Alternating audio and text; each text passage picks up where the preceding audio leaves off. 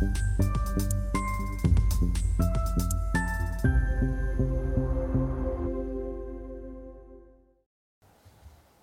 Bonjour, bienvenue sur Investisseur TV dans notre émission Bourse où les gérants viennent nous partager euh, euh, leurs convictions, leurs valeurs euh, préférées. Aujourd'hui, c'est David Autin, gérant chez Richelieu Gestion que nous accueillons. David, bonjour. Bonjour Stéphane, merci de m'accueillir. Je vous en prie, merci à vous d'être venu sur Investisseur TV. eh bien, commençons peut-être déjà par rappeler, alors je sais que chez Richelieu Gestion, vous êtes un peu habitué donc, de, de la chaîne, mais peut-être rappeler pour ceux qui ne connaissent pas ou peu votre maison, qu'est-ce que Richelieu Gestion? Oui, bien sûr. Vos auditeurs ont déjà euh, euh, pu euh, voir Clémence de Rotiacop et Éric Lafrenière il y a quelques semaines ou quelques mois. Donc, en effet, ils doivent être assez familiers de la maison. Mais si je résume un petit peu le groupe, nous sommes un groupe bancaire familial spécialisé dans la gestion de fortune et la gestion d'actifs, à peu près 6 milliards d'euros sous encours, mhm. au travers de trois entités, la Banque Richelieu France, qui est une banque privée qui offre des solutions euh, de conseil patrimonial.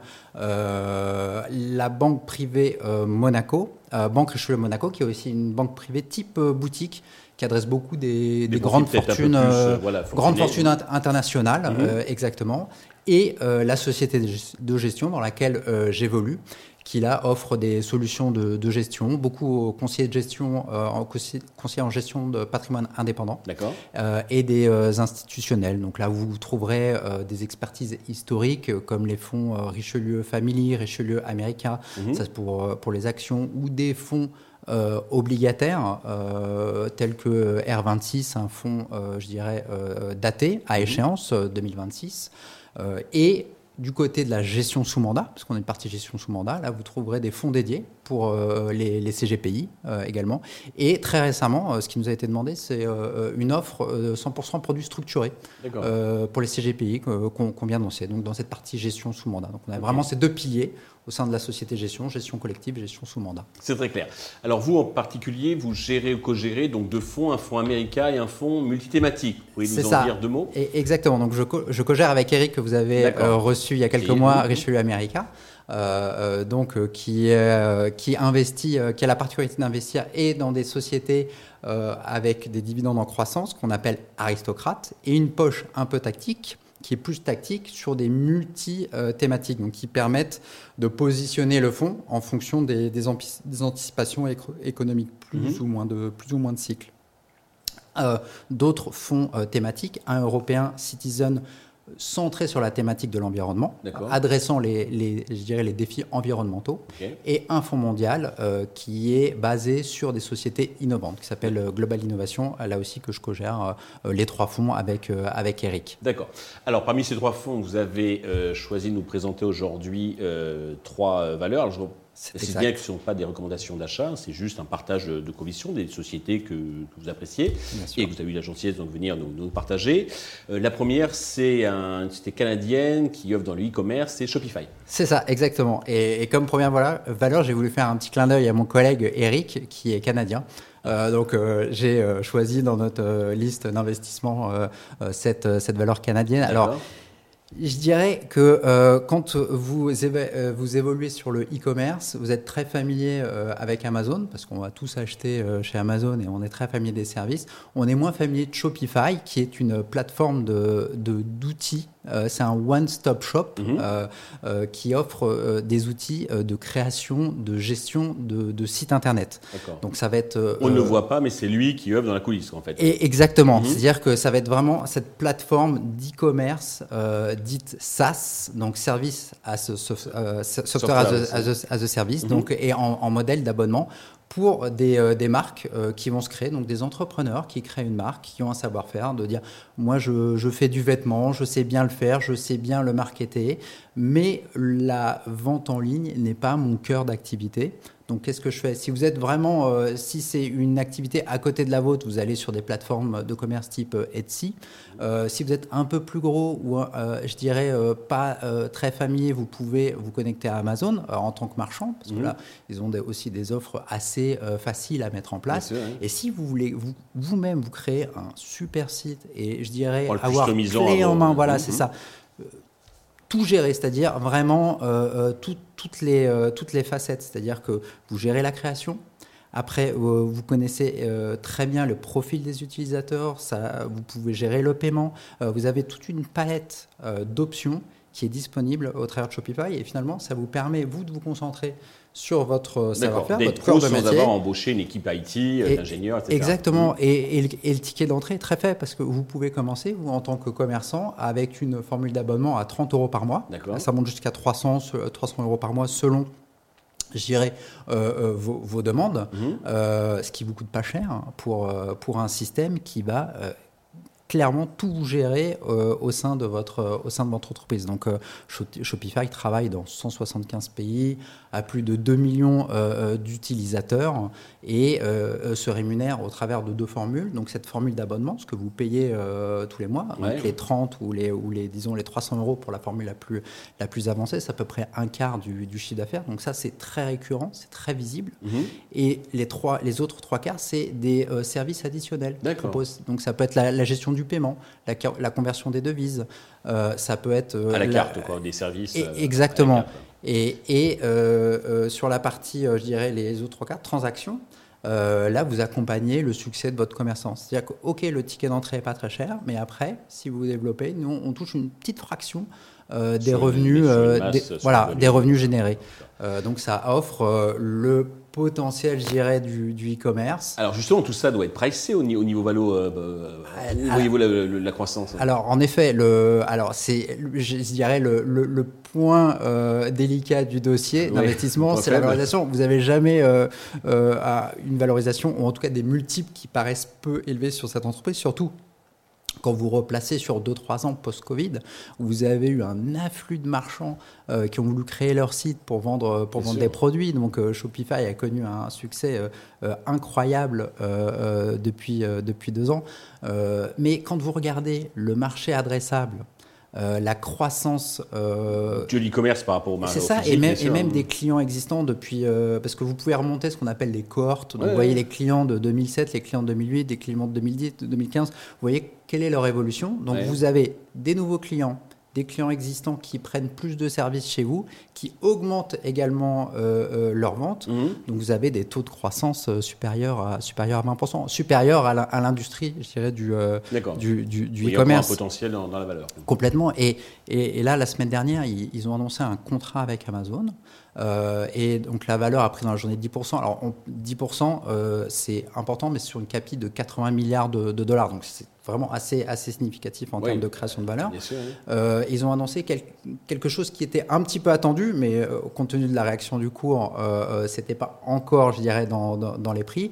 Qu'est-ce que c'est? C'est le Buy with Prime, c'est-à-dire que l'achat pour les abonnés Prime, c'est-à-dire que la livraison gratuite, souvent en un jour ou deux jours, grâce à Amazon. Donc vous avez un peu le meilleur, le meilleur des deux mondes. C'est-à-dire que vous vous avez votre propre site. Vous n'êtes pas dépendant d'Amazon qui tendance un peu à garder, ses, voilà, à garder ses, données. Là, vous avez accès à toutes les données. Vous pouvez maîtriser votre client, votre expérience client. Et en plus, vous leur offrez euh, ce, cette option-là, alors qui va être payante évidemment, mais vous avez un taux de conversion qui peut monter euh, en moyenne de 25%. Donc c'est un modèle, je dirais, gagnant-gagnant. Euh, sur, euh, sur l'Internet. Et c'est avec toutes ces innovations futures que vous voyez la, croissance de... Bien sûr, ils, ajoutent tout le temps, tout le temps des innovations. C'est un site, ça a été créé en, enfin une société qui a été créée en 2006 hein, euh, par un entrepreneur qui est toujours, qui est toujours aux, manettes, c'est ça, et qui est parti de l'idée, qui a voulu créer un, site pour vendre des, des, snowboards de, de, qualité. Et il trouvait, euh, je dirais, aucun prestataire euh, valable pour faire un bon site.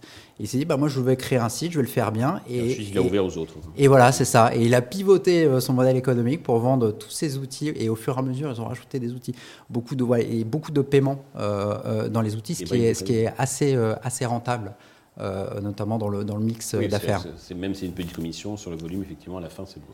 Exactement. Alors, deuxième valeur, on vient en France, c'est Dassault Systèmes. Dassault Systèmes, exactement. Alors ça, c'est un, petit peu plus euh, ancien, on va dire, parce que ça a été créé en, en 1981, euh, Dassault Systèmes, mais c'est un des, un des poids lourds quand même de, de la côte parisienne aux côtés des ST Micro et Capgemini notamment. Oui, c'est pour dessiner les avions en fait. Hein, exactement, c'est une petite équipe d'ingénieurs de, Dassault Aviation qui, a, qui a créé ces logiciels qui après ont été distribués par IBM et succès faisant est devenu, est devenu Dassault, Dassault Systèmes 50 milliards de, de capitalisation boursière. Donc c'est un, vraiment une grosse entreprise, je dirais, tech euh, euh, française. Euh, ce qui est appréciable justement en ce moment pour, pour Dassault Systèmes, c'est ça fait à peu près 18 ou 24 mois que la valeur est un peu en retard par rapport à ses comparables, soit européens, mais surtout américain euh, dans, la tech. Alors la tech américaine a beaucoup profité de l'engouement autour de l'intelligence artificielle. Donc là, on n'est pas dans ce domaine chez Dassault Systèmes, parce qu'on est vraiment dans l'édition de logiciels, dans, dans la conception, modélisation. Et l'IA ne va pas challenger euh, leur, leur savoir-faire actuel? Écoutez, non. Je pense que normalement, on va dire de manière générale, euh, pour les éditeurs de logiciels, il y a un énorme gain de productivité à attendre euh, justement des outils d'intelligence artificielle, notamment sur le, sur le codage. Ça Donc sur les, favorable que euh, c'est ça, mais pas favorable au sens activité, mais par exemple, euh, mais par contre pour les pour pour les coûts. Euh, Ils vont gagner en productivité. Euh, probablement, probablement. et, donc, ce qui est très intéressant, c'est que c'est une entreprise qui, à l'inverse de la tech américaine, justement, euh, a continué ses recrutements l'an dernier. Donc, ça, le marché aime pas trop parce que c'est une société, un, éditeur de logiciel, c'est 75% des coûts le, personnel. Donc, eux ont continué à, je dirais, à recruter, alors que bon, l'activité économique était un petit peu déjà en ralentissement. Mmh. donc, ça, le marché n'a pas aimé. Et les derniers résultats euh, ont montré une, un ralentissement sur leur principale filiale, parce qu'on connaît euh, bien les logiciels pour euh, designer les avions ou les voitures, mais on connaît moins le premier débouché, c'est les sciences de la vie. La santé. voilà, la santé avec Medidata qui a été racheté à peu près il y a, il y a trois ans. Mhm. Et là, on a, ils ont connu un petit ralentissement justement du, du, taux, de, du taux de croissance qui n'a pas plu aux investisseurs. Alors, c'est une valeur qui se paye 30 fois ses bénéfices ça va jamais se payer 15 fois. Hein. Euh, on est quand même sur une société avec des fortes barrières à l'entrée, euh, une bonne visibilité, parce que là aussi on a du chiffre d'affaires récurrent avec, euh, avec le SaaS. Euh, donc on, ne verra jamais, ou alors sauf catastrophe, euh, à 15 ou 20 fois les, bénéfices. Mais quand on regarde depuis deux ans, euh, il y a deux ans, c'était à 50 fois les, les, bénéfices. Au moment où post-Covid, où justement la croissance organique était là, dynamisée. profiter de la correction, c'est ça. C'est ça. Le, point d'entrée, il prend en compte les, challenges qui sont, je dirais, connus des investisseurs. C'est ça qui est intéressant, je pense, en ce moment pour Dassault Systèmes. Vous avez une, une très belle entreprise avec des perspectives de croissance euh, très importantes. Si jamais le taux de croissance retangente vers les 10% organiques, vous avez une société qui va hériter de 30 fois à, 40 fois ses, ses, profits. Et vous avez euh, un milliard de cash au bilan ce qui peut être bien et pas bien, parce que là, on est dans une, on est dans une entreprise familiale, donc l'allocation du capital, donc les acquisitions euh, en partie euh, de, de cette allocation. Beaucoup, beaucoup de croissance externe ou pas La dernière grosse, c'était Meditata, c'était à peu près 5 milliards. Euh, et ça peut faire un peu peur au marché de temps en temps des grosses acquisitions. Donc le, marché est un petit peu frileux sur ces aspects de, de, ralentissement de croissance, de qu'est-ce qu'ils vont pouvoir faire avec ce cash, parce que vous n'avez pas de, quasiment aucun nouvel entrant dans, ce, dans, dans, cette industrie. Vous avez les mêmes acteurs qu'il y a 5 ans ou 10 ans, parce que c'est très, protégé. Mmh. Oui, une fois que vous utilisez un logiciel, euh, en règle générale, bah parce que vous êtes, vous êtes, habitué, euh, vous êtes habitué à ça. Donc, ça offre un, taux de renouvellement euh, proche de 99%. C'est assez, rassurant. Et exactement. Donc, on, on trouve une croissance visible et, et, défensive grâce à des, je dirais, des secteurs très diversifiés, des, des, marchés finaux très diversifiés. Alors pour la troisième valeur, on file à l'est avec un chinois BYD, donc c'est un fabricant de voitures et de batteries électriques. Exactement. Alors initialement un, fabricant de, batteries, euh, parce que ça a été créé là aussi par un entrepreneur qui est toujours là aux, manettes euh, et euh, qui était un chimiste à la base et qui a, excellé dans les batteries pour, pour mobile et qui a voulu se diversifier en 2003 en rachetant un constructeur existant avec des succès, je dirais euh, assez moyen ou euh, ouais c'est ça mitigé de vraiment sur les dix premières années de, vie de, de, BYD en, en, tant que constructeur automobile. Mhm. Mais là, on est en plein salon de, Munich hein, en ce moment, donc on parle beaucoup d'actualité automobile avec des lancements bah, chez, chez, les constructeurs français ou, ou, germaniques. mais ce qu'il faut vraiment avoir en tête, c'est l'expansion des constructeurs chinois en Europe. Ça, c'est une menace très importante pour, euh, pour, nos, constructeurs, euh, pour nos constructeurs européens. Et, aussi leur propre marché, non? Oui, oui, alors leur marché. Et alors, euh, la, BYD, c'était 11% de part de marché dans les véhicules électriques il y a deux ans. Maintenant, c'est 37%. En Chine En Chine en Chine. C'est 80% des ventes euh, en Chine, BYD. Donc c'est très local. C'est pour ça on ne connaît pas encore, on n'est pas très familier, euh, on ne les voit pas sur les routes. On voit quelques marques euh, chinoises, MG, parce qu'on était familier avec cette marque qui était anglaise à l'origine. Voilà, c'est ça. Co, par exemple. Donc on, est, on, a, on a quelques références chinoises, mais assez peu. Alors que BYD, c'est une, une, machine de guerre en, en, en Chine. En 2020, ils, en fait, ils sont arrivés avec une innovation technologique, notamment sur la batterie, qui vient du savoir-faire qu'ils avaient acquis euh, durant euh, deux décennies sur la, batterie, euh, pour, pour les mobiles. Et, et, ce qui leur a permis d'avoir un avantage prix euh, de, de, première classe. Euh, et, il faut... la batterie est essentielle sur les voitures. C'est ça. Et, vous avez deux acteurs au niveau mondial euh, qui sont dans une ligue à part. c'est Tesla, alors qui est complètement intégré et avec les stations de, de recharge. Et BYD, généralement, ce sont les deux qui sont considérés comme les acteurs les plus innovants dans le secteur. Et il y a un dicton qui circule dans le, dans le monde automobile, c'est que BYD sait tout faire en fait dans, dans une voiture, sauf euh, euh, les pneus et, euh, et les vitres. c'est un peu exagéré en termes d'intégration parce qu'ils délaient quand même quelque chose, mais on les voit présents donc sur la batterie avec un énorme avantage. C'est l'avantage, il doit être à peu près de 10 points de marge hein, sur la batterie parce que vous internalisez et vous n'avez pas la marge du fabricant du, de, de, de, de, batterie, mais il fabrique une grosse partie du moteur électrique, une partie des semi-conducteurs, euh, des, euh, des, phares. Des... Ah Donc, ces voitures électriques, ça chamboule tout. Les, les, constructeurs automobiles aujourd'hui dépendent de la batterie. Enfin, et donc, euh, l'avantage BYD, c'est de savoir faire les batteries avant tout le monde. C'est ça. Et, comme ils maîtrisent toute la chaîne, finalement, vous avez également le logiciel. Donc, le logiciel vous permet de mettre à jour constamment vos véhicules parce que vous avez cette composante-là qui vous permet de mieux utiliser tout le, tout le, tout le matériel. Bah, c'est pas réjouissant pour les, par contre pour les constructeurs européens. Non, c'est une, menace très sérieuse. Autant aux États-Unis, les États-Unis sont protégés euh, euh, par euh, l'IRA, l'Inflation Reduction mmh. Act, qui donne grosso modo un avantage de 7500 dollars sur des véhicules dont le contenu est majoritairement produit ou fourni voilà, aux États-Unis. En Europe, on ne sait pas faire ça. On ne sait pas faire ça parce qu'on a aussi les Volkswagen, les Mercedes, les BMW qui font pas loin de 50% des profits nets en Chine. Donc, difficile de faire des, mesures comme ça. Euh, tout en euh, laissant les autres ouvertes. C'est ça. Donc, euh, si nos constructeurs européens font des profits en Chine, on ne va pas aller leur dire non, les Chinois ne peuvent pas venir faire des profits, des profits chinois. Cela étant, la première base de développement, c'est euh, l'Asie du Sud-Est. On l'a vu en Australie, euh, ils, ont déjà 12-13% euh, de marché sur le premier semestre dans les, dans, les véhicules électriques, qui représentent un peu moins de 10% du marché australien. il y a quelques années, en partant de zéro. Donc c'est un concurrent, une fois de plus, qui est très sérieux. et d'ici 4-5 ans, on les verra euh, forcément sur, euh, sur nos routes. et c'est côté où à Hong Kong, à Shanghai euh, À Hong Kong, oui, oui vous, vous, avez, vous, avez deux places de, vous avez deux places de cotation et à Hong Kong, c'est celle qu'on qu'on détient qui est plus facile à, acheter. Donc, et là, on est sur aussi une taille de capital très importante, on est autour des 90 milliards de, de, de capitalisation boursière de dollars. Pour conclure, d'une manière générale, comment voyez-vous l'évolution des, des marchés sur les prochains mois? Alors euh, ça c'est toujours la question euh, euh, piège hein, et invariablement je répondais, enfin je réponds depuis 15 ans, j'en sais rien.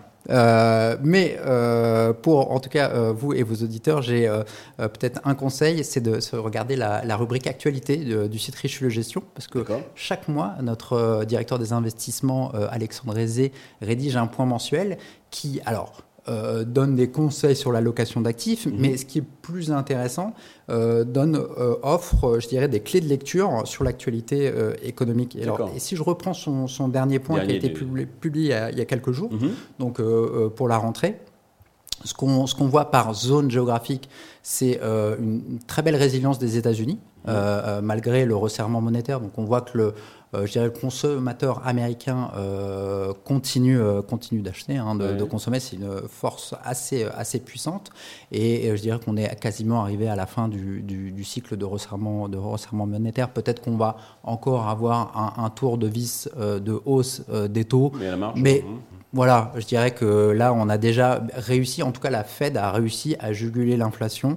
Et on a vu, même le marché de l'emploi, il y a quelques jours, euh, la hausse salariale tend à se, ça, ça se calme. Les paramètres sont équilibrés. C'est ça, et il y a un taux de participation qui augmente aussi de l'emploi. Donc c'est une situation plutôt euh, saine et résiliente euh, aux États-Unis, ce qui tranche beaucoup avec, avec l'Europe qui, qui subit un ralentissement assez marqué, et notamment, notamment en, Allemagne, et je dirais, euh, on, le constate dans tous les indicateurs industriels. Et avec un resserrement monétaire qui n'est pas terminé. Et c'est ça. Et, là, il y a au moins deux tours de vis à faire pour, pour la Banque Centrale Européenne. Donc on a encore du chemin à parcourir, et, et l'inflation est à un niveau encore est plus élevé en Europe qu'aux États-Unis. Donc on, a peut-être moins bien réussi euh, cette phase de resserrement euh, monétaire euh, du cycle. Et après, je dirais, il y a, la Chine, cette autre puissance économique mondiale. Hein. C'est ça, et, qui, je dirais, on nourrissait beaucoup d'espoir sur la Chine en, début d'année avec le, la réouverture de, de l'économie. Mmh. ça a été un peu décevant. il, faut dire, il faut dire ce qui est là. Ça peut être un décalage ou ça risque de se prolonger ce... Pour l'instant, ça se les, derniers, les derniers indicateurs sont pas bons, hein, euh, clairement. Euh, ça se voit hein, dans l'évolution des, bourses mondiales. Hein. Euh, c'est clairement un marché qui a la traîne depuis le, depuis le début de l'année. Mais ce qu'on pourrait avoir en Chine, c'est des mesures de relance.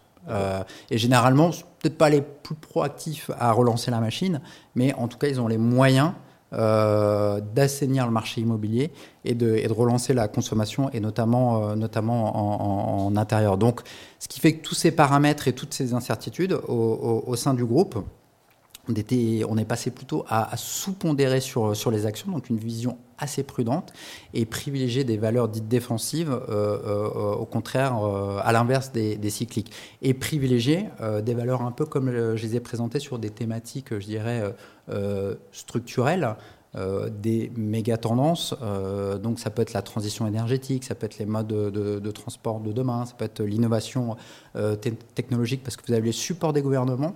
Euh, vous avez euh, l'acceptation, euh, je dirais, des, consommateurs, des clients, et des innovations technologiques qui permettent, je dirais, une disruption visible et, et, qui apporte énormément, énormément de progrès. Quand vous avez ces trois facteurs-là, vous pouvez valider ces, ces méga tendances. Et donc, vous pouvez vous abstraire un petit peu de, cette, de ce contexte macroéconomique. David, merci d'être venu nous partager vos connaissances et votre expertise. Et puis on ne manquera pas eh bien, de chaque mois euh, bah, de, consulter la lettre donc, sur richelieugestion.fr.com. Enfin, on tape sur Google Richelieu Gestion, on arrivera ça, sur actualité, exactement. Merci à tous de nous avoir suivis. Je vous donne rendez-vous très vite sur Investor TV avec une nouvelle émission de, de bourse, tout simplement.